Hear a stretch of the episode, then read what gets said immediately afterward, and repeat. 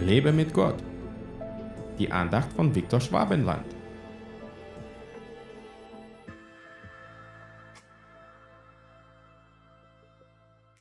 Und es geschah, als er in dem Haus zu Tisch lag, und siehe, da kamen viele Zöllner und Sünder und lagen zu Tisch mit Jesus und seinen Jüngern. Matthäus 9, Vers 10. Oh Jesus, wie kannst du bloß? haben sich Schriftgelehrten und Pharisäer gedacht. Sie haben Jesus als Fresser und Weinsäufer verspottet, weil er Tischgemeinschaft mit Zöllnern und Sündern gehabt hatte. In unserer aktuell von Ideologien geprägter Gesellschaft könnte man Jesus fälschlicherweise als eine der tolerantesten Personen bezeichnen. Aber war denn Jesus so tolerant, dass er die Augen auf die Sünden dieser Leute zugedrückt hat? Wohl kaum.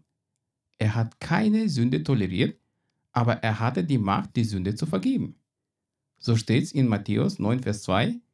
Und siehe, sie brachten einen Gelähmten zu ihm, der auf einem Bett lag, und als Jesus ihren Glauben sah, sprach er zu dem Gelähmten, sei guten Mutters Kind, deine Sünden sind vergeben. Das hat den Schriftgelehrten auch nicht gefallen, und sie haben Jesus als Gotteslästerer beschimpft. Ihn hat es aber nicht gehindert, den Gelähmten durch die Vergebung der Sünde zu heilen.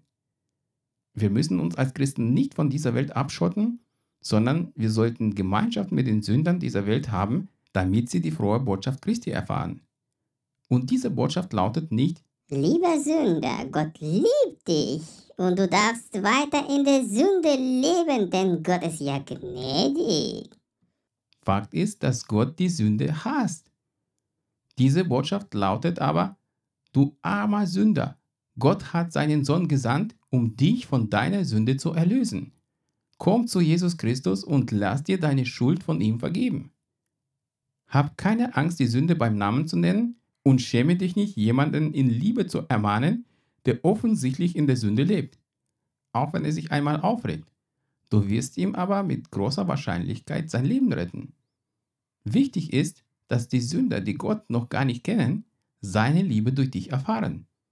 Gott segne dich. Hat dir diese Andacht gefallen?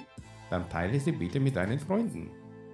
Ich würde mich sehr freuen, wenn du mich finanziell unterstützt, damit ich meine Andachten und andere christliche Inhalte im Internet kostenlos anbieten kann, damit der Segen Gottes weiterfließt. Infos dazu findest du unter www.viktorschwabenland.de-spende. Fühl dich frei und lass uns gemeinsam das Reich Gottes bauen.